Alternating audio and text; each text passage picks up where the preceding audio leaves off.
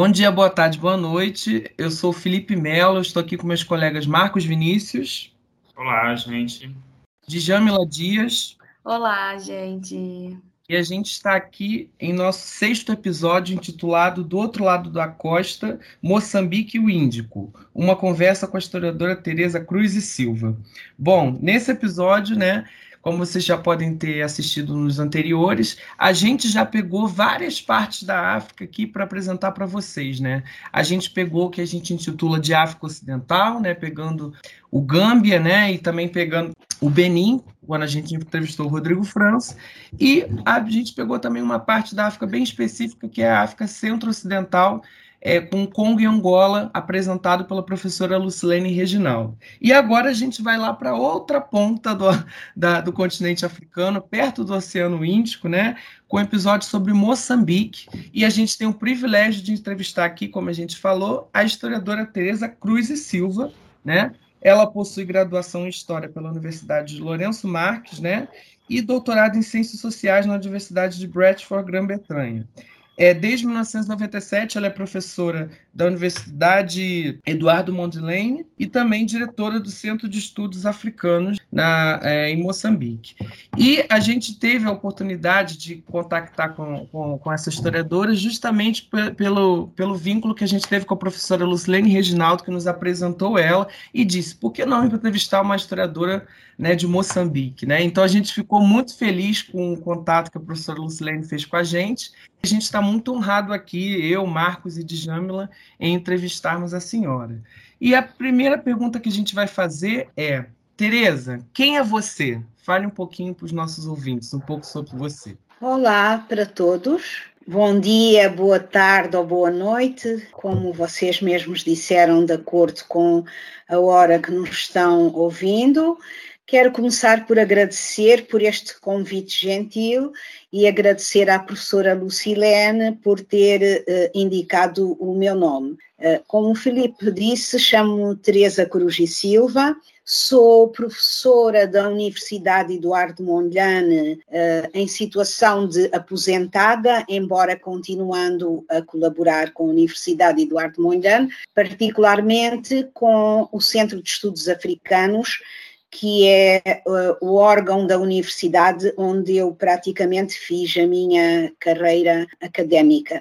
Queria apenas corrigir que uh, já não sou diretora do Centro de Estudos Africanos, fui no passado, como fui diretora da Faculdade de Letras e, e Ciências Sociais. Nasci numa pequena cidade do sul de Moçambique e a minha família é uma família que representa o Moçambique no Oceano Índico, onde há um cruzamento de culturas, de povos.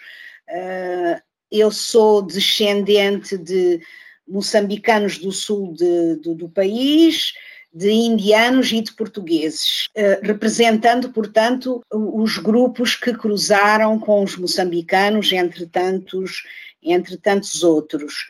Eu fiz a minha graduação no período colonial, porque Moçambique é um país que foi colonizado por Portugal até 1975 e depois se tornou independente com uma luta de libertação nacional. Uh, fiz a minha primeira graduação na Universidade de Lourenço Marques e depois fiz a minha licenciatura uh, já na Universidade de um país independente e mais tarde eu estudei na Grã-Bretanha. Eu acho que talvez seja importante para perceber o que é Moçambique explicar um pouco sobre como foi a minha trajetória como estudante embora eu tivesse sido uma estudante que uh, fez uma carreira normal como estudante a tempo inteiro e não uh, uma estudante adulta, depois da independência nacional do país, havia muito poucos moçambicanos que tinham acesso à educação e, por conseguinte, se não havia acesso à educação desde a escola primária, eh, depois da independência, havia muito poucos estudantes eh, moçambicanos e os professores foram quase todos embora, porque eram quase todos portugueses. Portanto, em 1976, o então reitor da Universidade uh, uh, que se chamava ainda de Lourenço Marques, que foi a capital de Moçambique no período colonial, criou o Centro de Estudos Africanos Uh, e convidou os seus alunos acabados de fazer a primeira graduação, que era o que havia nessa altura, se eu posso dizer assim, não é? Uh, em termos de formação superior, para serem membros desse centro.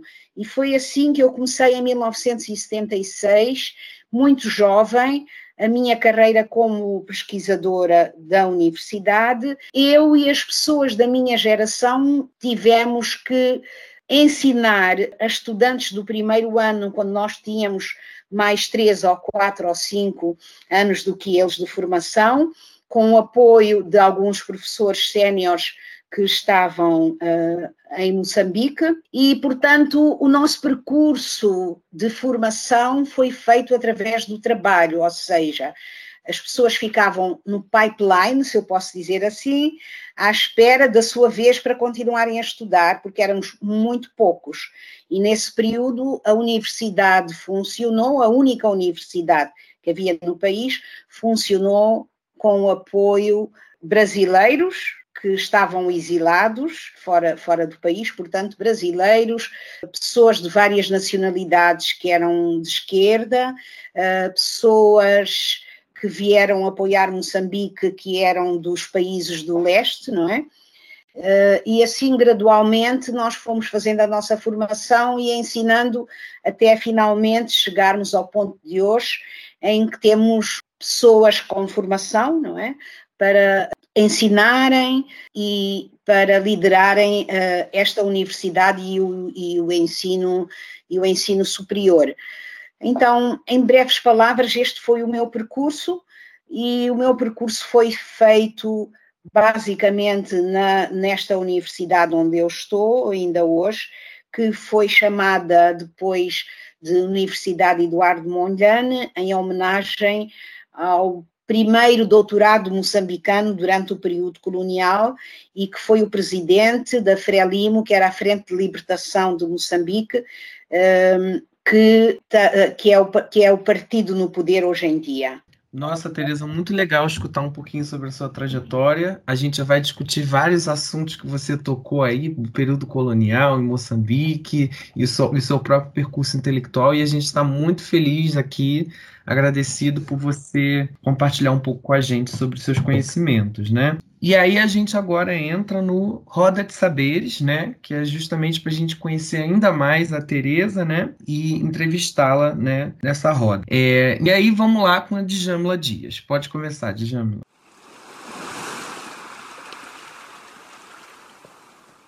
É, bem, Tereza, é, Moçambique é um país que assim, é, conseguiu a sua independência de forma muito num passado recente, né, digamos assim, é, e por isso a gente queria saber, né? A gente queria aproveitar para perguntar para você um pouco mais sobre Moçambique, né?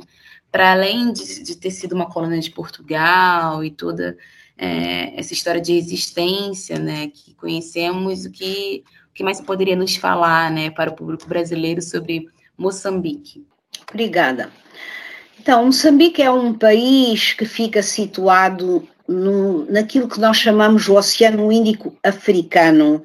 Fica na costa oriental uh, da África e numa região que é conhecida por África Austral, que engloba uma parte da costa oriental e uma parte do sul da África. Uh, então, esta conhecida por África Austral, tem a África Austral geográfica, não é?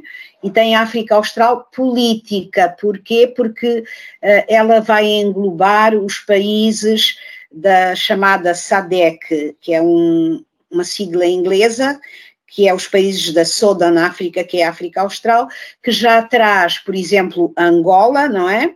Que fica na costa ocidental, e traz também a República eh, Popular do Congo, que fica mais para a área central. Uh, Moçambique é um país cujas fronteiras são artificiais. Se olharmos para o mapa, poderemos ver que ele foi desenhado em cima de uma secretária uh, onde uh, as populações de um lado e do outro das fronteiras se pertencem aos mesmos grupos, têm as mesmas culturas e tradições, mas durante todos os processos de partilha da África, nós vamos verificar que muitos países foram desenhados pelas potências europeias em cima de uma secretária. Mas uh, muitos brasileiros me perguntam se Moçambique é a África do Sul, uh, ou seja, porque está no sul da África e faz fronteira com a África do Sul, uh, às vezes pode criar uma certa confusão às pessoas que não são estudiosas e não conhecem a geografia, que é, que é normal, não é? Então, no sul de Moçambique, nós fazemos fronteira com a República da África do Sul. As outras fronteiras são também no sul com a Suazilândia, uh, fazemos fronteira também uh, no sul e no centro com o Zimbábue, e fazemos fronteira também no centro com o Malawi e a norte nós fazemos uh, Malawi, temos também a Zâmbia e a Tanzânia, ou Tanzânia, no norte de Moçambique. Portanto, Moçambique está situado numa área costeira que é geoestratégica, onde nós temos o canal de Moçambique, e uma área que foi dominada por várias potências europeias, uh, e, portanto, hoje eu costumo dizer que nós temos a nova partilha da África, onde, por conta dos recursos uh, recentemente não descobertos, porque já tinham sido uh, mapeados por volta dos anos 50, mas verificados que são recursos que novamente uh, voltam a interessar às grandes potências europeias, então eu chamo a nova partilha da África pelos recursos, é o, o, o gás, é o petróleo e os outros recursos uh, minerais, e portanto nós vivemos novamente numa disputa mais sofisticada pelos recursos que o continente africano oferece. Moçambique é um país que, desde que se tornou independente, tem passado por situações complicadas, continua a ser um dos países mais pobres uh, uh, do mundo e desde que teve a Guerra de Libertação Nacional com 10 anos, ele vai sofrendo regularmente uma série de problemas, desde hum, uma guerra civil, agora nós temos no norte de Moçambique uma terrível eh, guerra de ataques terroristas que têm destruído eh, e criado problemas às pessoas que vivem com maiores dificuldades, que se tornam cada dia mais pobres, enquanto os recursos que existem tornariam este país num país em que as pessoas pudessem ter uma vida melhor. Se eu falei rapidamente da situação de Moçambique, mas inicialmente eu teria dito, quando falei da minha família, que a minha família é uma das tantas famílias que existem em Moçambique que representam uma série de cruzamentos de culturas e de povos. Nós já encontramos em Moçambique como língua oficial a língua portuguesa, mas há várias línguas nacionais, não há uma única língua nacional, justamente por causa deste cruzamento de culturas que existem desde que este país foi denominado como Moçambique. Tereza, assim, muito interessante a, a sua apresentação de Moçambique para a gente, porque demonstra muito também essa estrutura colonial que formou o país, seja separando e segregando povos que têm a mesma cultura, a mesma tradição, seja dando uma estrutura de concentração de renda, concentração de recursos e colocando esses essas disputas de, de recursos, inclusive, no período que a gente vive. No entanto, quando você trouxe a sua biografia, você trouxe uma coisa que é muito interessante, que são os fluxos migratórios. Né? E esse fluxo migratório em Moçambique dá uma característica muito diferente, porque Moçambique está do outro lado do continente africano, ele tem uma ligação com o Oceano Índico, é, na verdade com o oceano, como qualquer país que é litorâneo, né? ele tem uma, uma, dinâmica, uma relação com, com o oceano muito interessante. E Portugal também estava do outro lado do Oceano Índico, mais especificamente em Goa, Damão, Indil, que é considerado a Índia portuguesa, né? Então você tem essa, essa relação entre Moçambique, a presença portuguesa desse lado do, do, do Índico, e lá na Índia portuguesa. E eu queria ouvir um pouco de você, da senhora como que, é esse, como que eram esses fluxos, né? E de que forma essas relações entre a Índia portuguesa e Moçambique e essas dinâmicas no, no, Oceano Índico deu uma característica específica para Moçambique que é muito pouco conhecida aqui no Brasil. Sim, se nós olharmos para a história da colonização, vamos ver que é através de Goa que a coroa portuguesa faz a administração de Moçambique até 1752 e por essa razão há uma relação muito próxima uh, em termos de administração e exploração do território, não é? Uh, uh, em Goa, através do vice-rei, não é? Desta costa oriental de Moçambique. No entanto, por causa da sua posição geoestratégica, nós vamos ver que os estudos arqueológicos nos mostram que a presença do Oriente é muito mais antiga do que isso. Por exemplo, nós vamos encontrar na costa de Inhambane, que fica no sul de Moçambique, a presença do comércio com a China, muito antes da, da, da, chegada da presença portuguesa a esta área do, do, continente africano. E isso aparece através das cerâmicas chinesas que foram encontradas ao longo da costa pelos, pelos arqueólogos. Mas também sabemos que nesta, a esta costa aportaram árabes, persas, suaílis, Daí que nós encontremos, por exemplo, no norte de Moçambique, uma população que sofre as influências árabes e as, as influências árabes misturadas com, com a cultura banto produziram um tipo específico de cultura e de língua que marcou não só Moçambique, mas os países vizinhos. E, portanto, existe uma quase língua franca, não é? Que é o Swahili, que é falado uh, mesmo dentro da República Popular do Congo, na costa oriental, que mostra as ligações culturais que existem entre as pessoas.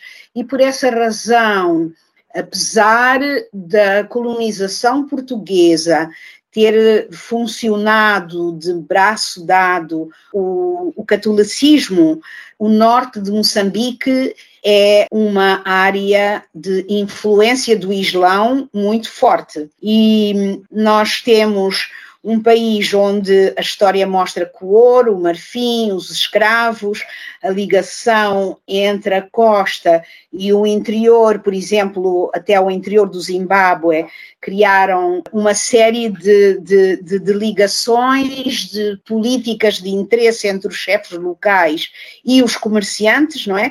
Que levaram, portanto, à tal implantação de um Islão que tem características africanas, porque fazia parte das negociações entre o que ganhar e o perder entre os chefes e os comerciantes. Uh, e, portanto, é esse cruzamento todo que vai criar uh, uma cultura tão miscigenada que hoje em dia eu me pergunto se o Islão que existe hoje em Moçambique não pode ser considerado como parte da cultura africana, não é?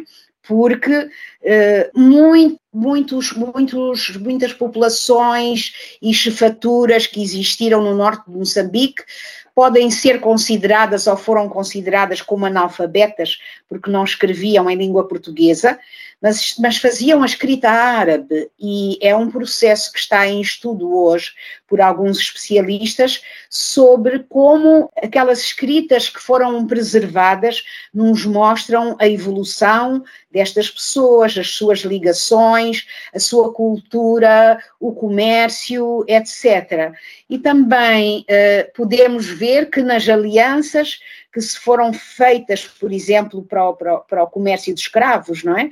Há também da parte de alguns chefes uh, uh, locais um interesse em continuar com esse comércio de escravos porque tinha benefícios uh, para, para, para eles, não é? Benefícios económicos. Por isso nós podemos encontrar alguns monumentos, como Zimbábue, também em Moçambique, algumas feitorias e uma série de informações que nos mostram como é que se estabelecia essa ligação com o Oriente no geral, com a Índia em particular e no caso de Goa, não é? Como é que era feita hum, a governação e a exploração desse comércio através do vice-rei em ligação com, com Portugal. Podíamos até dizer que Moçambique hoje ainda faz parte dos interesses do Oriente, não é? Porque numa altura dos finais do século passado e deste século, ah, as atividades de pirataria que se faziam daquela área que é chamada o Corno da África, um pouco mais acima na costa oriental, mostravam que possivelmente para o comércio que se estabelece entre o continente africano, a Europa e, e o Oriente, era possível seguir uma rota uh, diferente e uh, havia também interesse na exploração dos recursos africanos deste lado do, do continente. Não sei se respondi à sua questão.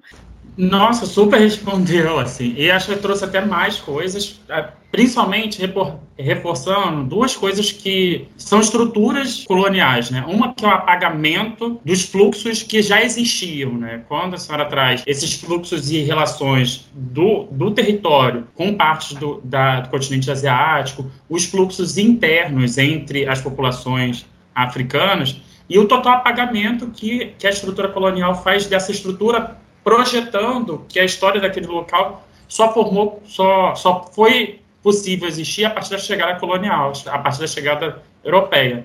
Inclusive, traz um dado que é para nós, historiadores, sempre pensarmos quais são as fontes que nós usamos. Né? Se a gente coloca que a fonte escrita é a única, é a única possível, essas populações elas não, elas não, elas não vão existir, porque elas têm outras formas de, de escrita, outras formas de existir no mundo, e se a gente não muda o nosso próprio olhar para pensar a história dessas populações, nunca vão existir. E elas vão continuar perpetuando aquilo que o colonialismo colocou para elas, né, que são populações sem história. E aí, com isso, acho que o Felipe tem uma pergunta também interessante para a senhora. É, exatamente, Tereza. É, antes de entrar Nossa. na sua pesquisa, do estrito senso, né, eu queria que você falasse um pouquinho desse contexto entre a universidade e o período colonial, especificamente a Eduardo Mondlane, a formação dela, etc. Porque quando você estava falando, a comparação que a gente faz é é, com o contexto aqui do Brasil, né, nessa década, nessa década 60, 70, 80, né, que é justamente o período da ditadura militar que a gente viveu, né,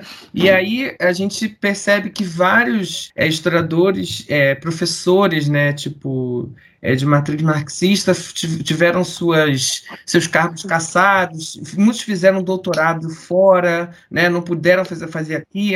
Tinha universidade, o programa de pós-graduação muito recente no Brasil, né, é, e, e, muitos deles tiveram que se exilar para estudar lá, né, e ao mesmo tempo veio muito brasilianista, o que a gente chama né, de professores estadunidenses vindo para cá, é, formando uma geração de professores, enquanto vários professores daqui estavam saindo do Brasil. Então, e, e, o, e, a dificuldade de fazer pesquisa, todos nós aqui somos historiadores, né? É, não existia uma lei de acesso à informação como a gente tem hoje, né? Onde toda informação é pública, você pode ir no uhum. arquivo tranquilamente. Era muito difícil fazer pesquisa naquela época, né?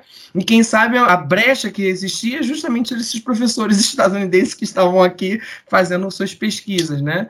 E aí eu queria que você comentasse um pouquinho sobre isso, a relação da universidade, o período colonial, como era a produção de conhecimento é, nessa época, na época que você se formou, e quais eram as interdições para a pesquisa histórica. Porque muitas das vezes é, alguns temas poderiam ser vistos enquanto problemáticos, né, ameaçadores, né, e, e até mesmo a prática no arquivo, como é que era, né? Como você, o que você tem a nos dizer sobre a sua formação nessa época e o contexto histórico de forma geral, assim? É, não era assim tão fácil. O, o mais interessante, se calhar para começar esta conversa sobre a relação entre a universidade e o Estado colonial, vamos dizer assim, é por explicar uh, que em Angola e em Moçambique, uh, por causa da situação que se vivia e da pressão que Portugal recebia na nível das Nações Unidas e no mundo, se criou uma coisa que se chamava Estudos Gerais Universitários para alguns autores, a criação dos estudos gerais universitários uh, visava formar também os filhos dos colonos que viviam nestes países. Então, estudos gerais era para não criar uma universidade, porque um dos maiores receios era que uh, as formar elites locais, não é, que depois se pudessem opor ao sistema colonial, além de todas as, as leis e tudo o que se criava para impedir que os moçambicanos pudessem ter acesso ao ensino primário, nem sequer estou a falar do universitário, até chegar à universidade. Depois, esses estudos uh, gerais universitários tinham só alguns cursos e depois se criou a Universidade, mais tarde, de Lourenço Marcos. Ciências sociais eram controladas. Por exemplo, no período em que eu estudei, o sistema português de ensino universitário, que era o que estava instituído em Moçambique ou em Angola, tinha uh, dois ciclos de graduação.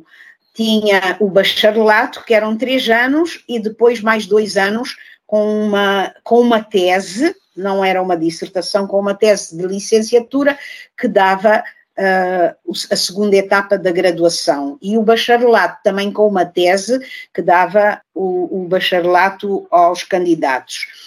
Na altura em que eu me formei, uh, só era permitido, uh, no curso que eu tirei de História, não é? Só era permitido fazer o bacharelato. Quem quisesse concluir tinha que ir a Portugal. Não era só neste curso, mas era em alguns cursos. Uh, antropologia, nem pensar em ensinar, direito, muito menos, porque eles tinham receio que a formação de pessoas que pensassem de outra maneira poderia constituir um perigo. Portanto, quem terminasse o seu bacharelato no, no meu curso uh, era obrigado a ir a Portugal. Em 1974 houve a Revolução de Abril em Portugal e houve as conversações entre a Frelimo, a Frente de Libertação de Moçambique, Portugal. Então passou-se para o chamado período de transição para a independência. Uh, o meu curso de História era constituído por dois grupos diferentes. Só havia ensino diurno, vamos lá dizer, não havia uh, um ensino de adultos uh, que funcionava no pós-laboral, se eu posso chamar assim. E havia dois grupos distintos que frequentavam esse curso. Havia os jovens, não é? Como os, meus colegas da minha época, que tinham seguido um sistema normal, saído do, do pré-universitário para universitário. Mas havia um grupo muito grande, de talvez metade da, da, da turma, não é? Que era constituído por pessoas adultas da idade do meu pai, da minha mãe, dos meus tios, que eram portugueses funcionários do aparelho de Estado. Por que é que eles frequentavam cursos universitários? O objetivo era ter um diploma para ter um aumento salarial. Em 1974, quando chegou o período de transição, nós, os jovens, decidimos que não queríamos mais terminar aquele curso. O nosso curso devia terminar uh, antes do final de, de, do ano de 1975 e nós fizemos um pedido eh, já com um governo de transição que tinha, que tinha autoridades que vinham da luta armada de libertação nacional, para prolongar o curso por mais um ano e introduzir cadeiras de História da África. Porquê? Nós estudávamos História Medieval de Portugal, tudo de Portugal, e era com o objetivo de eh, não conhecermos nada sobre o continente africano mas um, nessa altura nós ficamos divididos. Então, um, a universidade criou dois cursos paralelos. Os que continuaram no currículo antigo, que eram essas pessoas adultas, que estavam lá só com um objetivo, e nós que introduzimos o novo currículo uh, e fizemos uma transformação total. Ao mesmo tempo, quando nós estávamos, eu creio que talvez no segundo ano desses três anos, apareceu um professor português que era arqueólogo que introduziu, através de uma instituição que se chamava Instituto de Investigação Científica, que depois foi agregado à universidade, a possibilidade, através do Departamento de Ciências da Terra, de fazer arqueologia. Ora, é evidente que o grupo de jovens se voluntariou imediatamente para acompanhar esse professor porque para nós era a esperança de que nós poderíamos conhecer melhor uh, a história do nosso continente. Então, digamos que uh, um grupo pequeno onde eu estava, nós começamos por ser arqueólogos, porque achávamos que assim pelo menos podíamos ter a possibilidade de conhecer alguma coisa sobre o nosso continente.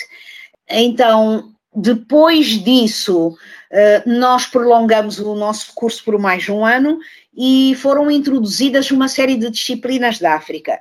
O primeiro reitor desta universidade era uma pessoa muito próxima do, do, do, do, primeiro presidente deste país, Samora Moisés Machel, e eu tenho que dizer, embora isso nunca seja mencionado ou raramente mencionado, que foi graças a ele que a única universidade que havia no país não fechou, porque não havia professores nem havia alunos, então era um bocado complicado. Então, hum, ele, hum, nessa altura, fez uma série de contactos e nós tínhamos esses brasileiros exilados no, no, em Paris, ou onde quer que fosse, não é? Que hum, foram contratados para nos, nos dar aulas de história, Uh, eu cheguei a encontrar, já que vocês são da UF, não sei se conhecem o professor Daniel Reis. Sim, o professor Daniel Reis. Conheço, eu pensei que. Eu pensei que o Daniel tinha passado também por Moçambique, porque ele passou por Angola, se Sim. eu não estou enganado. Ele, ele, veio de. Acho que ele estava em Paris com, com, com a então Sónia Reis, que era então esposa dele, e eles foram alguns dos professores que vieram, e uma série de, de, de, brasileiros de esquerda que vieram para Moçambique, não é? E ao mesmo tempo o nosso reitor, que também era historiador, não é? Que se tinha formado, ele era, ele era da Frente de Libertação Nacional e, portanto, tinha-se formado na Polónia, onde, onde se formavam, no leste europeu, se formavam as pessoas dos movimentos de libertação nacional. Eh, eu me lembro que na época uh, havia uma escola francesa que tinha uh, as pessoas mais famosas e essas pessoas vieram a Moçambique para nos darem aulas. Então foi um período muito interessante, mas o mais interessante é que tudo o que nós ensinávamos, tudo o que nós tínhamos aprendido, não tinha nada a ver com o continente africano. Então, na Faculdade de Letras, nós fizemos um movimento com, graças a esse reitor que nós tivemos, que nos deu todo o apoio, fizemos um movimento, nós, os jovens que só tinham um bacharelato, e começamos a escrever a nossa história para as escolas secundárias. Então, escrevemos uh, a história de, de, Moçambique em três volumes. Uh, e depois foi escrita a história do, do movimento de libertação nacional e, ao mesmo tempo, quando nós formamos o tal Centro de Estudos Africanos em 1976, que eu referi inicialmente, que o reitor convidou alguns dos seus estudantes, porque ele era nosso professor, para formarem esse centro, o Centro de Estudos Africanos trouxe uma nova visão sobre o que eram ciências sociais num continente africano, metodologias de pesquisa, como nós deveríamos estudar o nosso país e os países vizinhos, já que a África do Sul era uma ameaça para, para, para Moçambique, estávamos em tempos de Guerra Fria, não é? Então, nós fizemos os manuais para as escolas uh, secundárias e tem um episódio da minha vida que eu acho muito interessante, talvez para deixar para vocês jovens, é que uma forma que foi encontrada pelos nossos uh, dirigentes do novo governo era desconstruir as mentalidades coloniais das pessoas, ensinando materialismo histórico e dialético. E para isso, uma das armas que era encontrada era ensinar a origem e evolução do homem. Resultado, nós jovens que fazia, começamos por fazer arqueologia, tínhamos que ir a ensinar uh, a grupos de pessoas a origem e a evolução do homem. E chegava algum momento que nós tínhamos que falar com camponeses. E para os camponeses era um pouco difícil pensar em milhões e milhões de anos para pensar na origem. E há episódios que aconteceram com algumas pessoas que diziam: Mas olha, então esse macaco do qual veio depois o indivíduo que formou o Homo sapiens sapiens, onde é que ele está? Então, havia episódios assim, mas o meu episódio mais interessante foi que eu fui indicada para dar uma aula sobre origem e evolução do homem aos antigos presos políticos. Os presos políticos eram pessoas que tinham sido presas pelo regime por razões políticas, por apoiarem a Frelimo uh, e por tentarem chegar à Tanzânia, que dava o apoio uh, à, à luta armada de libertação nacional de Moçambique, e estavam presos nas cadeias. Então, era considerado que alguns deles, em certo momento, depois de terem sido vítimas de espancamento, eh, deram alguma informação e eram considerados traidores e, portanto, foram para um lugar distante da cidade para fazerem uma reflexão, para terem estudo político, etc. Então, esses senhores havia escritores que são escritores famosos, pintores, Rui Nogar, Malangatana Valente e outros tantos, e eu, uma menina, não é, de vinte e poucos anos, que fui falar com eles sobre a origem e evolução do homem. E a coisa mais bonita que me aconteceu nesse episódio da minha vida é que eles perceberam que eu tinha que fazer isso, não é? Dentro do sistema de marxismo-leninismo, de, de desconstruir o Adão e Eva que formaram o homem, não é? Uh, e mostrar que o, o homem sofreu um processo de evolução que não tinha nada a ver com Jesus Cristo. E, e uh, eu criei uma relação muito próxima com eles, que depois me levou que nas minhas pesquisas eu estivesse interessada em estudar a rede clandestina da Frelimo em Lourenço Marques, onde essas pessoas tinham participado e muitas já não estão neste mundo, mas eu criei uma relação de amizade e de respeito com eles, porque eles se mostraram perfeitamente condescendentes com uma menina que lhes ia ensinar a origem e evolução do homem. E ligado com os episódios do ensino do marxismo-leninismo, nós eh, tivemos uma certa imposição ideológica nos períodos de pós-independência, quando o país estava pela via do socialismo, de ensinar marxismo uh, histórico e dialético aos estudantes, mas era ensinado pelos professores que vinham da República Democrática Alemã e que a maior parte deles e que ensinavam de, de uma forma que de científico tinha muito pouco. E os estudantes da nossa universidade passaram a chamar o ensino do marxismo histérico e diabólico. Eu creio que isso dá uma ideia, eu acho que é uma caracterização muito interessante, não é? Marxismo histérico e diabólico, que nos dá a ideia de algumas imposições ideológicas que foram feitas, mas que novamente, pela mão desse primeiro reitor, que era historiador, acabamos por eh, terminar com esse ensino de caráter, de caráter uh, ideológico, não é? Em termos de pesquisa, há um ditado que diz que em terras de cegos quem tem olho é rei, não é?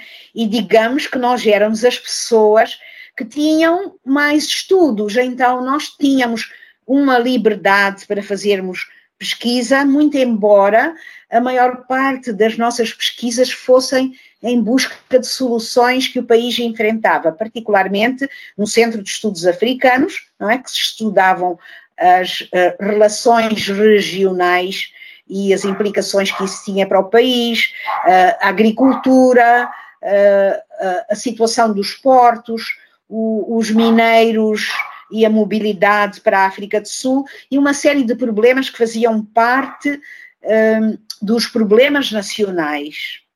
Nossa, Tereza, é incrível.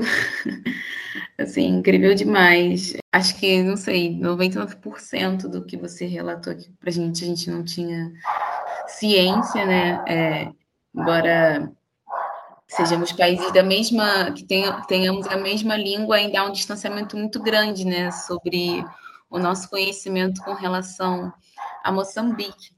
E aí, é, partindo dessas duas, dessa sua fala, né, e da anterior, é, eu queria fazer umas duas perguntinhas. É, você falou anteriormente que tá, tem uma influência, uma forte influência do Islã é, no norte de Moçambique, né?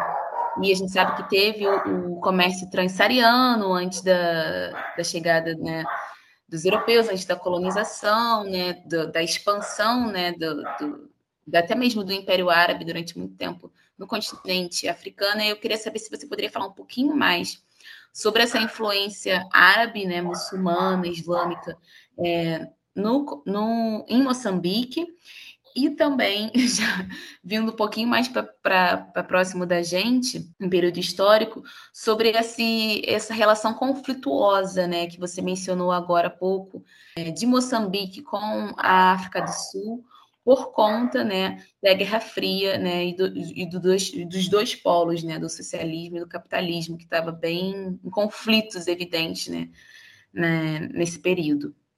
Uh, começando pelo norte de Moçambique, por razões claras e do comércio, o Islão se instalou em Moçambique e, portanto, para que uh, os comerciantes conseguissem os seus objetivos, eles fizeram um acordo com as populações, uh, com os chefes, particularmente, do norte de Moçambique. Então, se vocês olharem para um mapa, vocês vão ver que do rio Zambeze para o norte de Moçambique, nós temos as sociedades matrilineares, enquanto que do sul nós temos as sociedades patrilineares.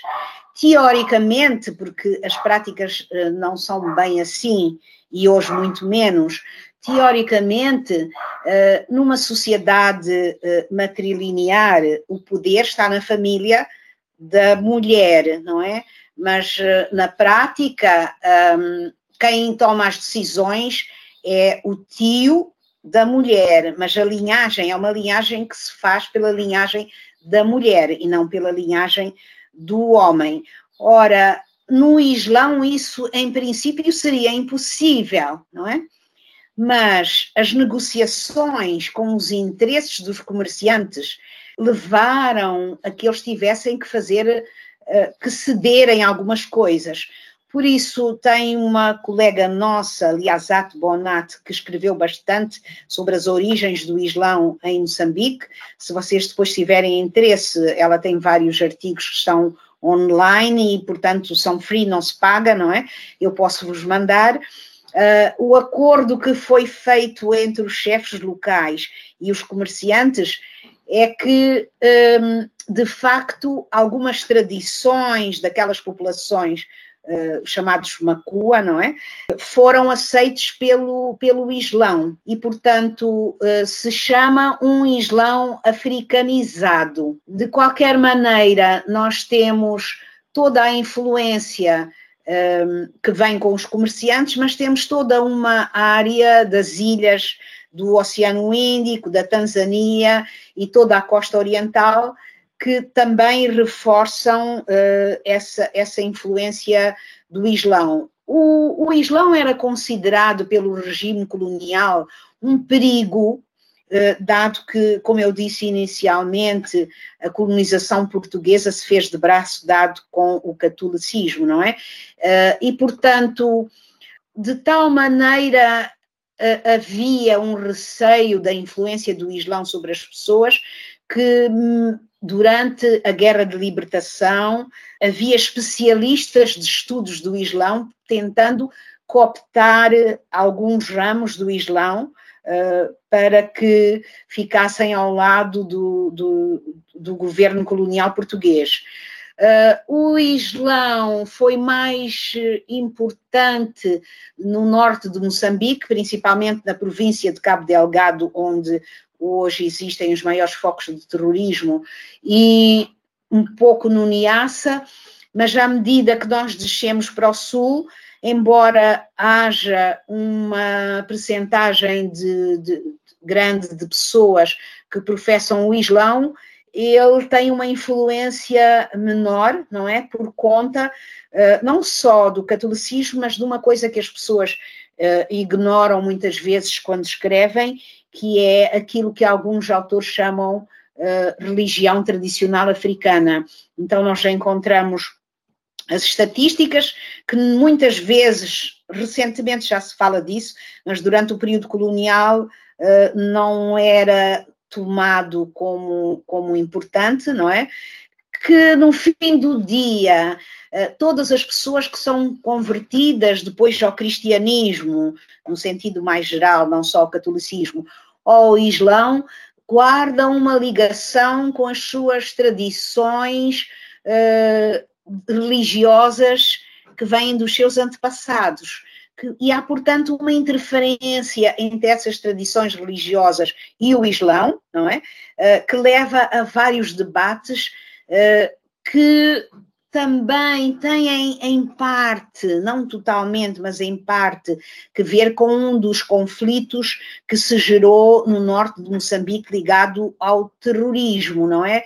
que é a não aceitação desse chamado Islão africano, porque alguns grupos de jovens que estudaram na Arábia Saudita e em outros locais são a favor de um Islão mais, entre aspas, mais puristas. Uh, embora a única causa do conflito não seja religiosa, mas também uh, há um, um, cruzamento de situações, inclusivamente a situação política económica uh, de Moçambique, os recursos naturais e a sua exploração, enfim, um cruzamento de coisas que levaria a que nós discutíssemos só isso num dia, porque é um bocado complicado, não é? E, sobre, sobre a relação com a África do Sul, nós sabemos que desde eh, muito tempo há um acordo que é uh, estabelecido entre Moçambique e África do Sul sobre a mão de obra migratória. Então, havia os moçambicanos do sul de Moçambique, principalmente das províncias do sul de Moçambique, uh, faziam parte dos grupos que eram recrutados para trabalhar na África do Sul. E hoje também não se fala, mas as reservas de ouro que Portugal tem hoje provêm desses acordos, porque uma parte do pagamento da mão de obra migrante para as minas da África do Sul era paga uma parte em dinheiro a esses trabalhadores e a outra parte era paga em ouro a Portugal, o que veio a constituir as reservas de ouro. Ora, quando começaram a nascer os movimentos de libertação uh, nesta região da África e quando Angola e Moçambique e então as então colónias portuguesas um, entraram numa luta armada, a África do Sul, nessa altura, uma África do Sul de um regime racista e excludente, uh, fez também um acordo com Portugal, a África do Sul e a Rodésia, que hoje é Zimbábue, não é? Uh, portanto, num, num, num, num, sistema de guerra fria, os grupos de países dominadores, não é, fizeram um acordo entre si para garantirem a segurança dos seus estados, cientes que Moçambique não se tornaria independente e, portanto, nem a Rodésia, para onde também ia mão de obra moçambicana barata, não é? Também não estaria interessada numa independência de Moçambique. Não só porque eram regimes de direita e racistas, mas também por causa da sua economia, que vivia na base da exploração da mão de obra dos países que viviam à sua volta. No entanto, nós não podemos esquecer que a África do Sul durante esse período se tornou numa potência um, militar muito grande e na sua aliança com Portugal, um, ela também ela estava por um lado preocupada com a independência de Moçambique, mas também depois da independência de Moçambique, ainda no período de Guerra Fria, não é por acaso que a África do Sul ataca Moçambique, não é? Uh, não sei, são, é muito uh, Maputo, que é agora a capital, é muito próxima da África do Sul, nós estamos muito próximos. Portanto, num raio de minutos era possível bombardear Moçambique. E, por outro lado, Moçambique tinha recebido no seu seio os militantes do, do ANC, African National Congress, Congresso Nacional Africano, que lutavam contra o regime uh, racista sul-africano. Então, os ataques constituíam em atacar o que eles consideravam áreas onde moravam os militantes do ANC, alguns lugares eh, na cidade de Maputo, e por outro lado, eles foram o país que, que apoiou com treino militar e com apoio de armas, porque eles eram uma potência militar, o grupo da, da um, o, movimento que depois veio a constituir a Renamo, não é? Que iniciou logo em 76, 77 uma guerra contra uh, uma guerra civil em Moçambique, não é? Portanto, nós tínhamos uh, ao mesmo tempo Moçambique uh, apoiou o grupo de militantes do, da Rodésia que lutavam eh, pela sua independência e também tínhamos ataques dos grupos redesianos contra Moçambique no, com o objetivo de eliminar uh, esses, esses, esses grupos, não é? Uh, eu acho que me perdi um pouco e acabei não respondendo à sua pergunta sobre a África do Sul. Não, respondeu direitinho. Está ótimo. Está ótimo. É, Tereza, entrando agora um pouquinho na sua pesquisa, né, estrito senso, né, a gente já conheceu bastante de Moçambique por hoje, é, a gente soube, na quando a gente estava investigando né, um pouco sobre sua trajetória intelectual, suas produções, que você fez uma biografia né, de um líder, né, é, e a gente queria, é, e você tem até um livro né, sobre ele, né? E a gente queria fazer a seguinte pergunta: como você apresentaria o seu biografado?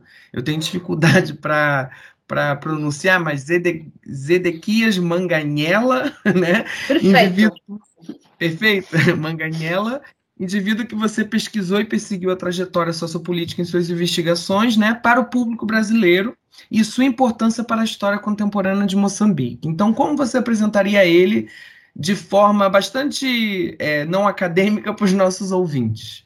Uhum. Sedequias Manganhela era um pastor de uma igreja protestante suíça um, que foi contemporâneo de Eduardo Mondlane, que foi o primeiro presidente da Frente de Libertação uh, de Moçambique, uh, e que, utilizando a sua relação com os jovens e o, a tomada de consciência que teve ainda jovem sobre a sua situação de colonizado, tentava, um, sem fazer um discurso político, chamar a atenção dos jovens para a necessidade da libertação. E foi por causa disso que ele foi perseguido pelo regime colonial, foi preso e assassinado na, na, na cadeia política que era chamada PID, uh, em Moçambique. Não sei se foi demasiadamente resumida. Não, não, não foi resumida, até porque tem uma coisa que é muito interessante e é até bom para a gente desenvolver para os nossos ouvintes, né? O, o, imperialismo português ele tinha uma relação muito intrínseca com, com o catolicismo. Inclusive, tinha a concordata, que, que colocava as, as missões no, no território colonial única e exclusivamente como católicas, né? Então, ele não apenas lutou contra, contra o colonialismo, como também ele trazia uma religião que o próprio colonialismo colocava como proibida. Então, tem essas duas questões. No entanto, eu queria trazer uma, uma, um diálogo com um trabalho muito clássico dos irmãos Komarov, que é sobre as, as missões protestantes em outros territórios, nesse caso específico deles, com, com os Tutsanas na África do Sul. E aí, nele, a gente vê muito que essas missões, essas missões, elas também tinham um projeto próprio de colonialismo.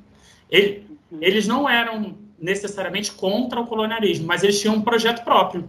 E aí eu queria ouvir um pouco da senhora falando um pouco dessa, dessas missões é, protestantes no território colonial, que elas também elas, elas trazem uma outra visão de colonialismo e coloca também para a gente que o colonialismo ele não é um projeto homogêneo e uniforme, né? Ele vai ter diferentes formas de expressão condicionadas ao, ao ambiente histórico que ele vai estar desenvolvendo. Então, assim, com o projeto para os Tutsanas era um, o projeto na, na, em Moçambique era outro, o projeto na África, na, na, no Chipre da África pode ser outro, na costa ocidental pode ser outro.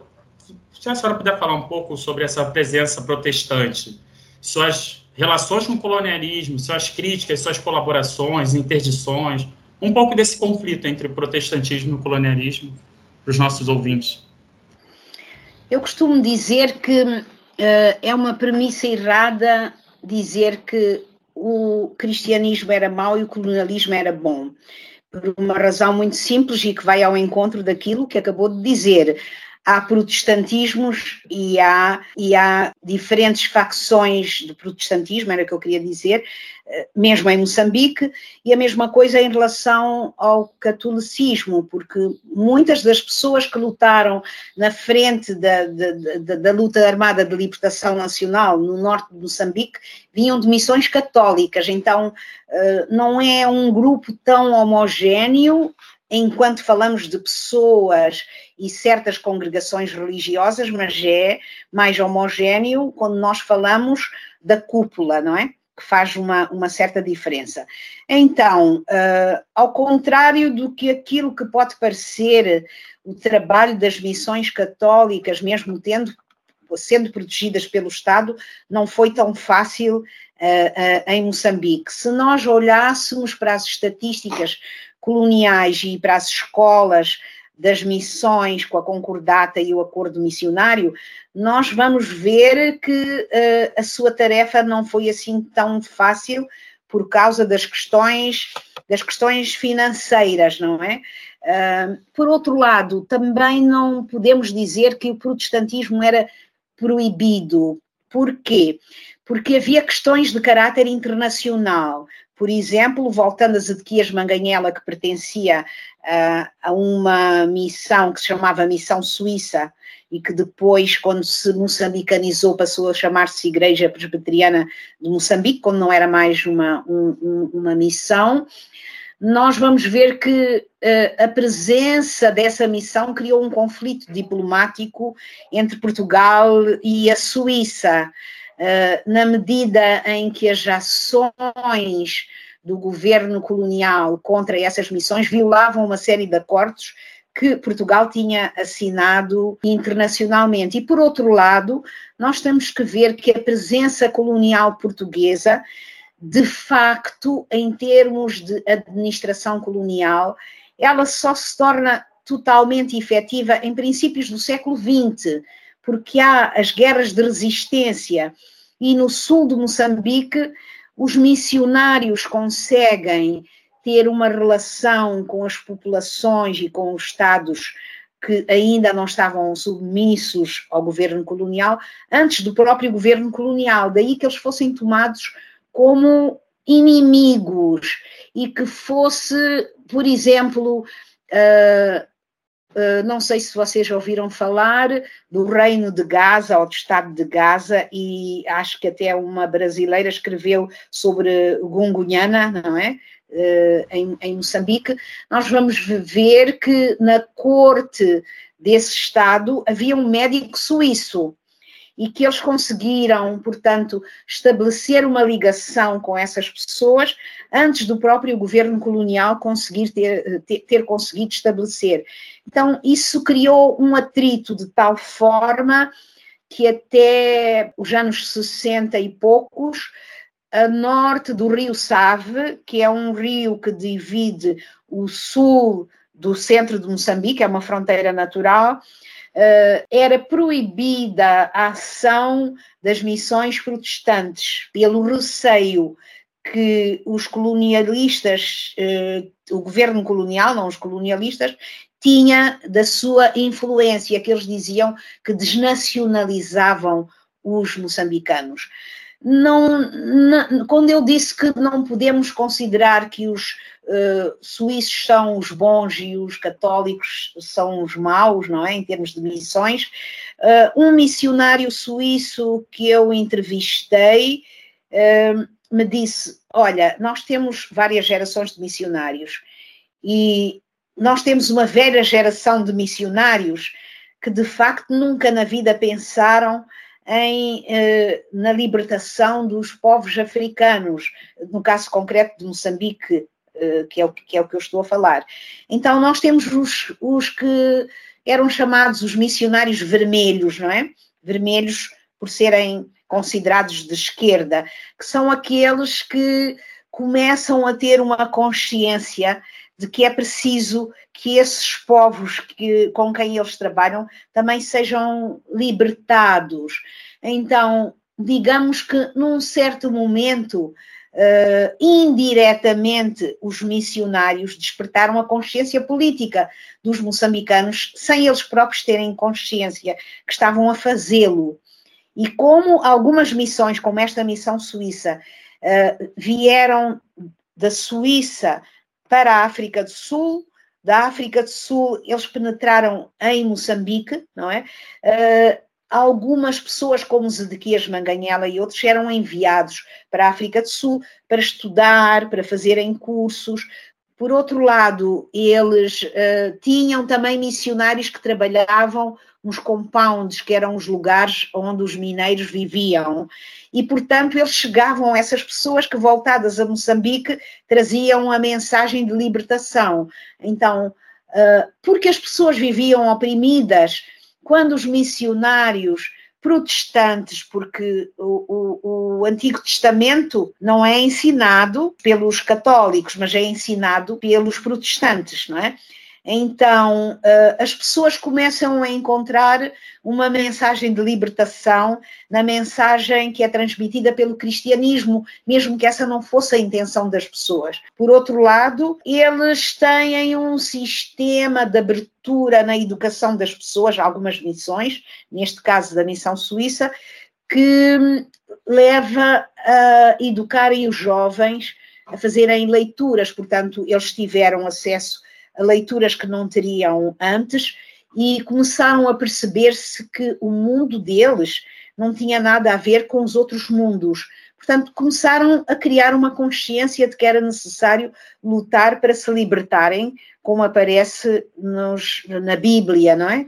No Antigo Testamento, etc. Portanto, para o catolicismo e para o governo colonial, isso era um perigo muito grande significava que eles estavam a abrir as cabeças das pessoas para aquilo que poderia ser o futuro deles.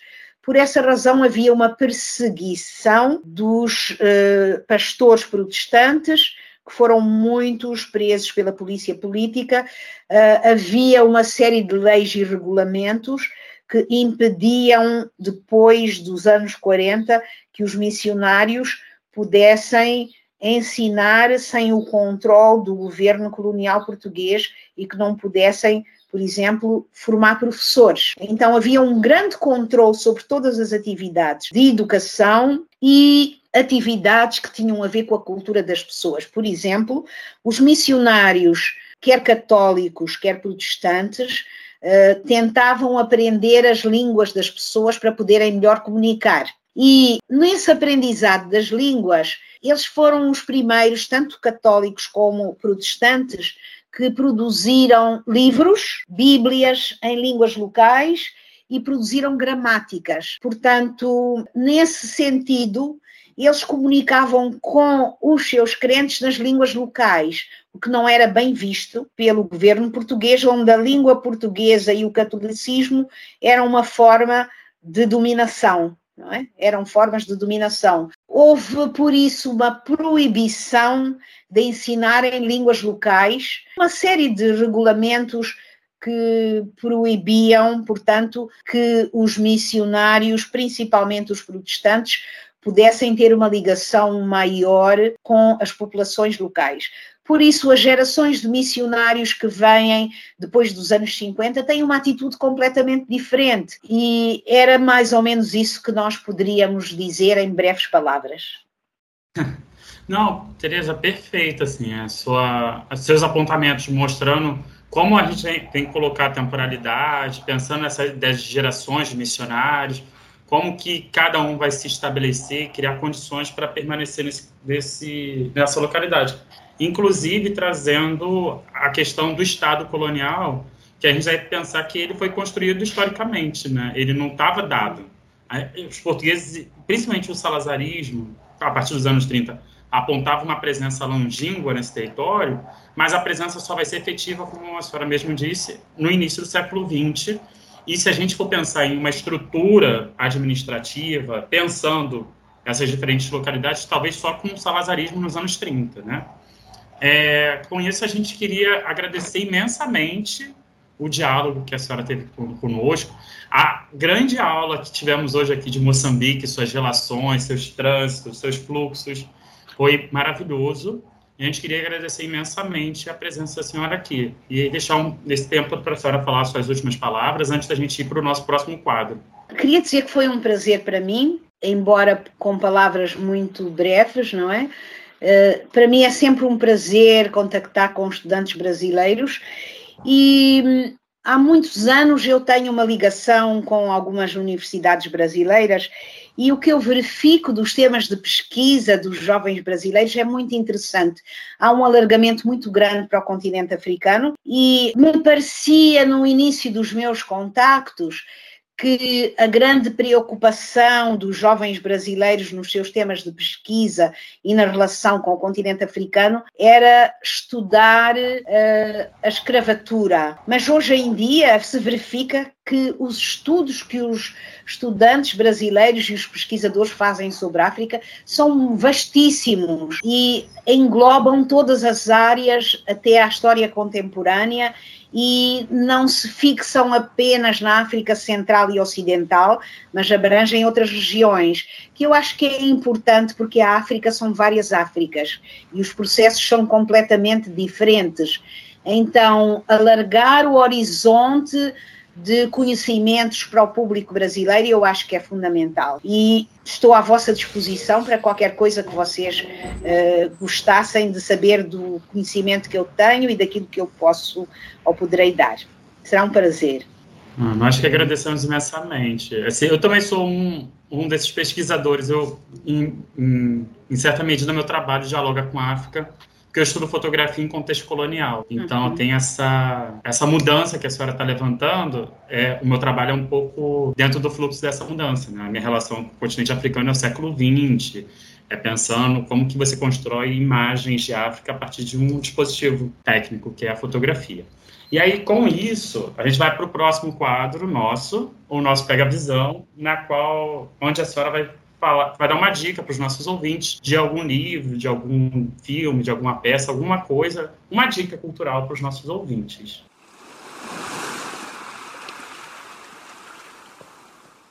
Eu fiquei com a ideia que vocês queriam saber o que é que eu estou a ler. Pode ser então, uh, eu não sei se vocês conseguem na câmara ver, senão eu posso tirar uma fotografia e mandar. Eu posso passar devagarinho. Lamentavelmente, este livro é em francês.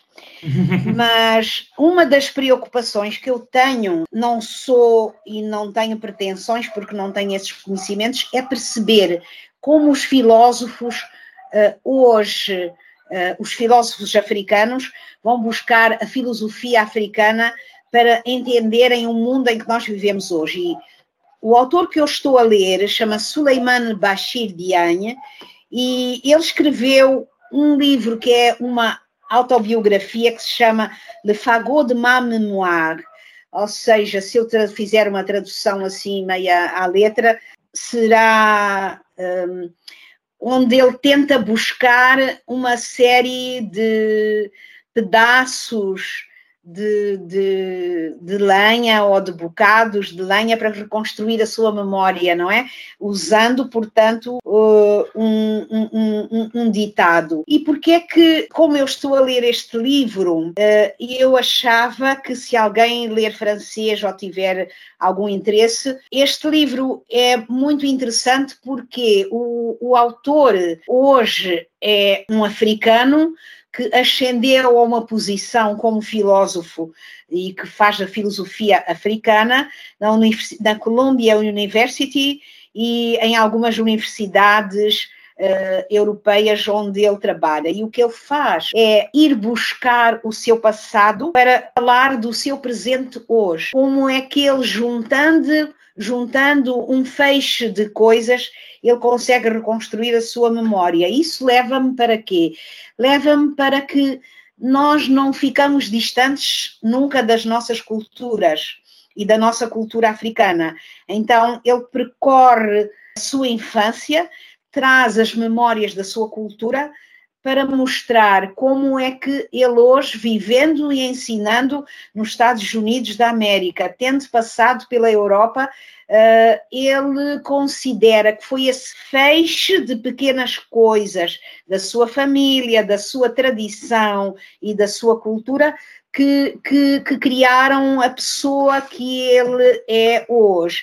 E, inclusivamente, a sua inspiração não vai só para os, os um, uh, autores europeus, mas ele vai buscar um filósofo como Paulin Otonji ou um uh, escritor africano que vocês possivelmente conhecem, que é Ngungi Wationgo, que escreve na sua língua local e que é um best-seller uh, e um prémio Nobel, mas eu queria chamar a atenção para este filósofo uh, em quem uh, ele também se inspira, que é Paulin Otonji, que chama sempre a atenção para a necessidade de nós não nos distanciarmos das nossas raízes, mesmo quando nós somos eh, pesquisadores que é sempre possível encontrar uma alternativa ao Ocidente partindo das nossas raízes. Então, foi por isso que eu achei interessante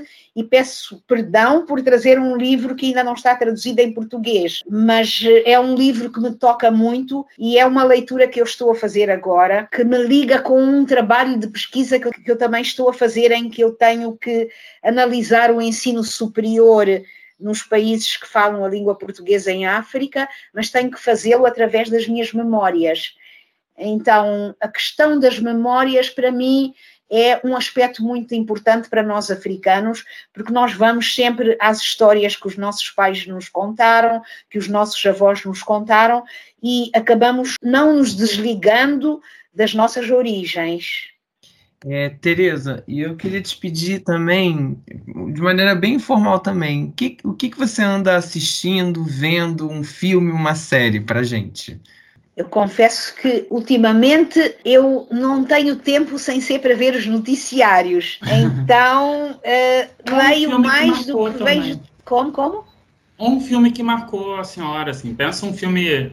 Sabe assim, é, que assim, um dos filmes que eu vi de Moçambique foi Ferro em Brasa, que foi feito uhum. pelo Lucínio, Lucínio, que é um cineasta é, de Azevedo, que é um brasileiro brasileiro, que, que se exilou em Moçambique, falando uhum. de um fotógrafo moçambicano que é o Ricardo Rangel. Ah, pois. Aí, e aí eu queria ouvir, assim, um filme, um, às vezes um filme que marcou a senhora mesmo, né?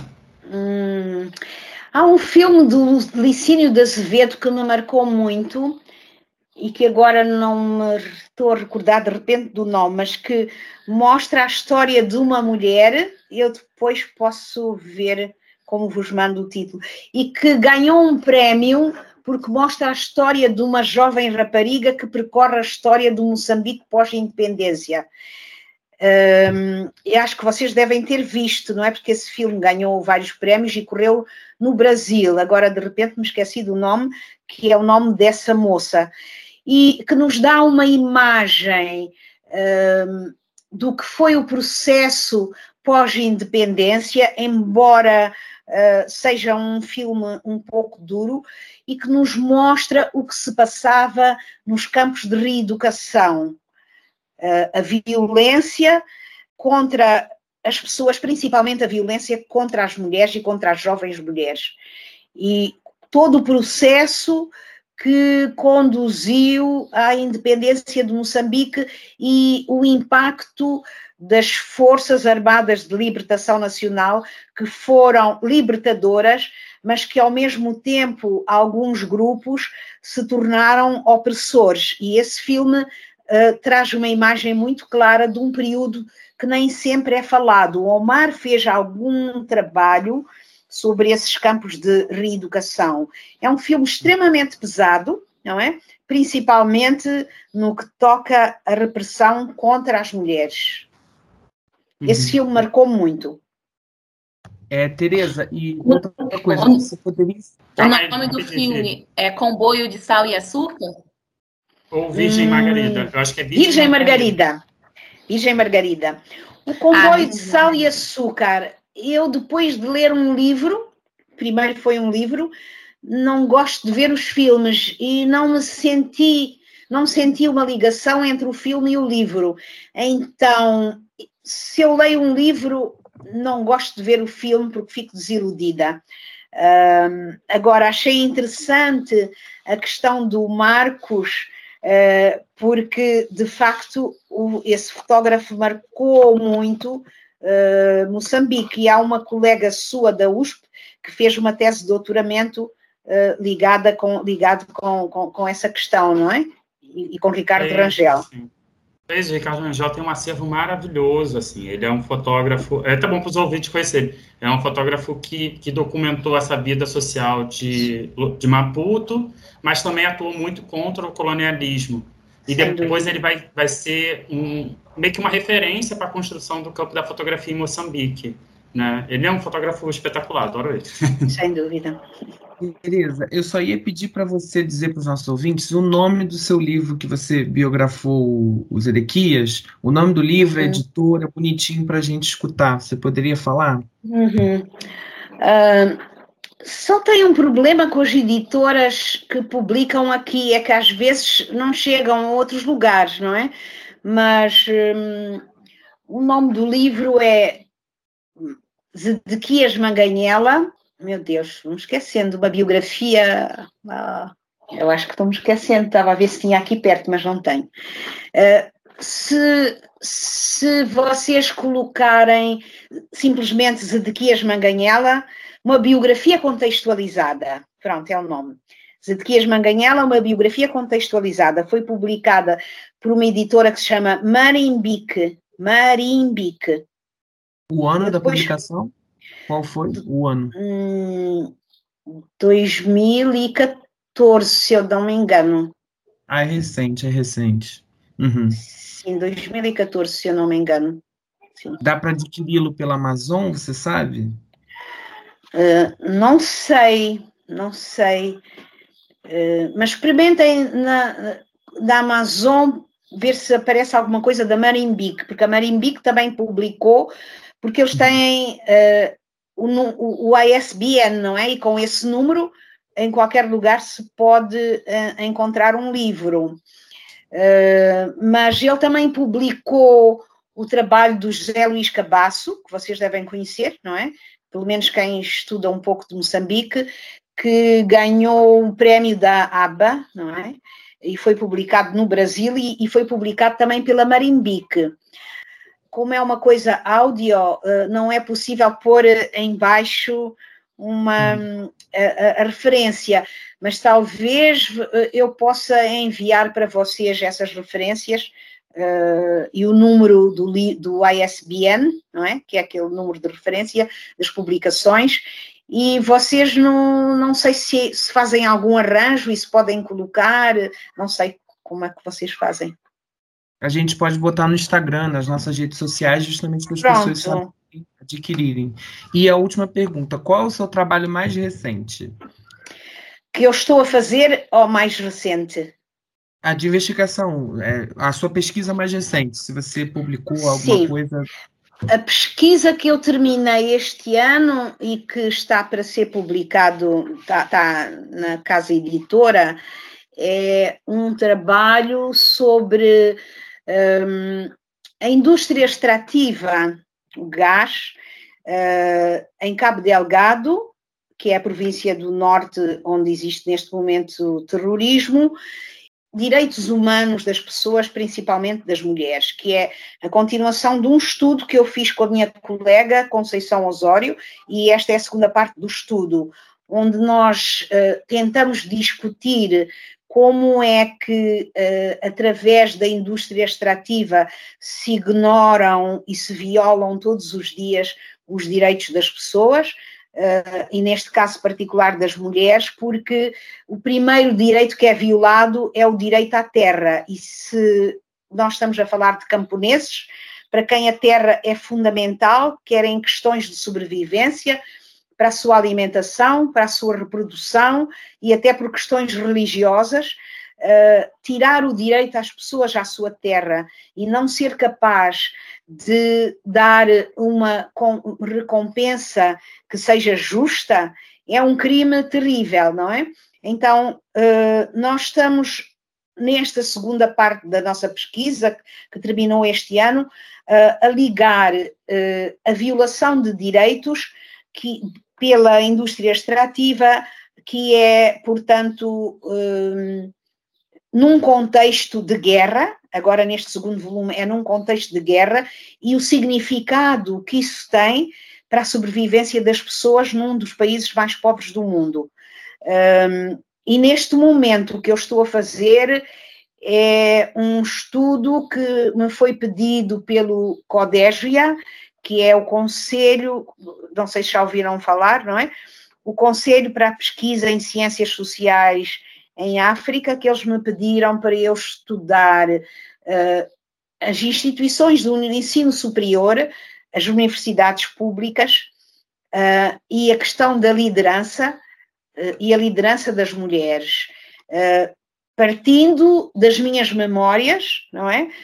como docente e como mulher, e chegando ao papel que essa organização Codégia assumiu, onde eu também já fui presidente desse, desse Conselho Pan-Africano uh, sobre Ciências Sociais. Então, este é o trabalho que eu estou a fazer nesse momento. É, muito obrigado, Tereza. E esse foi o nosso quadro Pega a Visão, que a gente está encerrando aqui. E para terminar o episódio, Tereza, foi muito legal a nossa conversa. A gente sabe muito mais de Moçambique do que a gente saberia de antemão, né? E a gente queria escutar o seu momento de despedida para com a gente dessa entrevista, né? Aí eu queria que você comentasse um minutinho o que, você achou do episódio, o que, você espera do podcast também. Uh, eu tive a curiosidade de ir consultar os, os anteriores que vocês produziram e olhando para mim, vocês já perceberam que eu não sou propriamente da vossa idade. O que me dá uma alegria que os jovens hoje se preocupem com os aspectos que vocês mencionam nos diversos podcasts a cultura, mas vista uh, não só para, para a população em geral, mas vista através dos vossos olhos de académicos, não é? Mas tentando passar uma linguagem simples e um conhecimento sem uh, algumas questões que possa ser acessível para qualquer pessoa, que não tenha que ser apenas para os académicos, mas que seja muito mais aberto e eu sou sempre a favor de todas as coisas que os jovens fazem. vocês me perguntaram inicialmente se eu teria filhos, eu tenho filhos e tenho netos, não é? E, portanto, a juventude para mim é muito importante porque é o futuro de nós mudarmos este mundo, não é? Para um mundo mais inclusivo, está nas vossas mãos. Muito obrigado, Tereza. Fica aí a nossa Oi. responsabilidade, né, Marcos e Djamila? É, muito obrigado pelo sexto episódio, né? Sobre Moçambique. E a gente agradece muitíssimo a você, Tereza. Obrigado por ter participado, obrigado por esse ensinamento maravilhoso. E é isso, gente. Sigam a gente nas redes sociais, no Facebook, no Instagram. E até mês que vem, que a gente vai trazer mais conteúdo para vocês.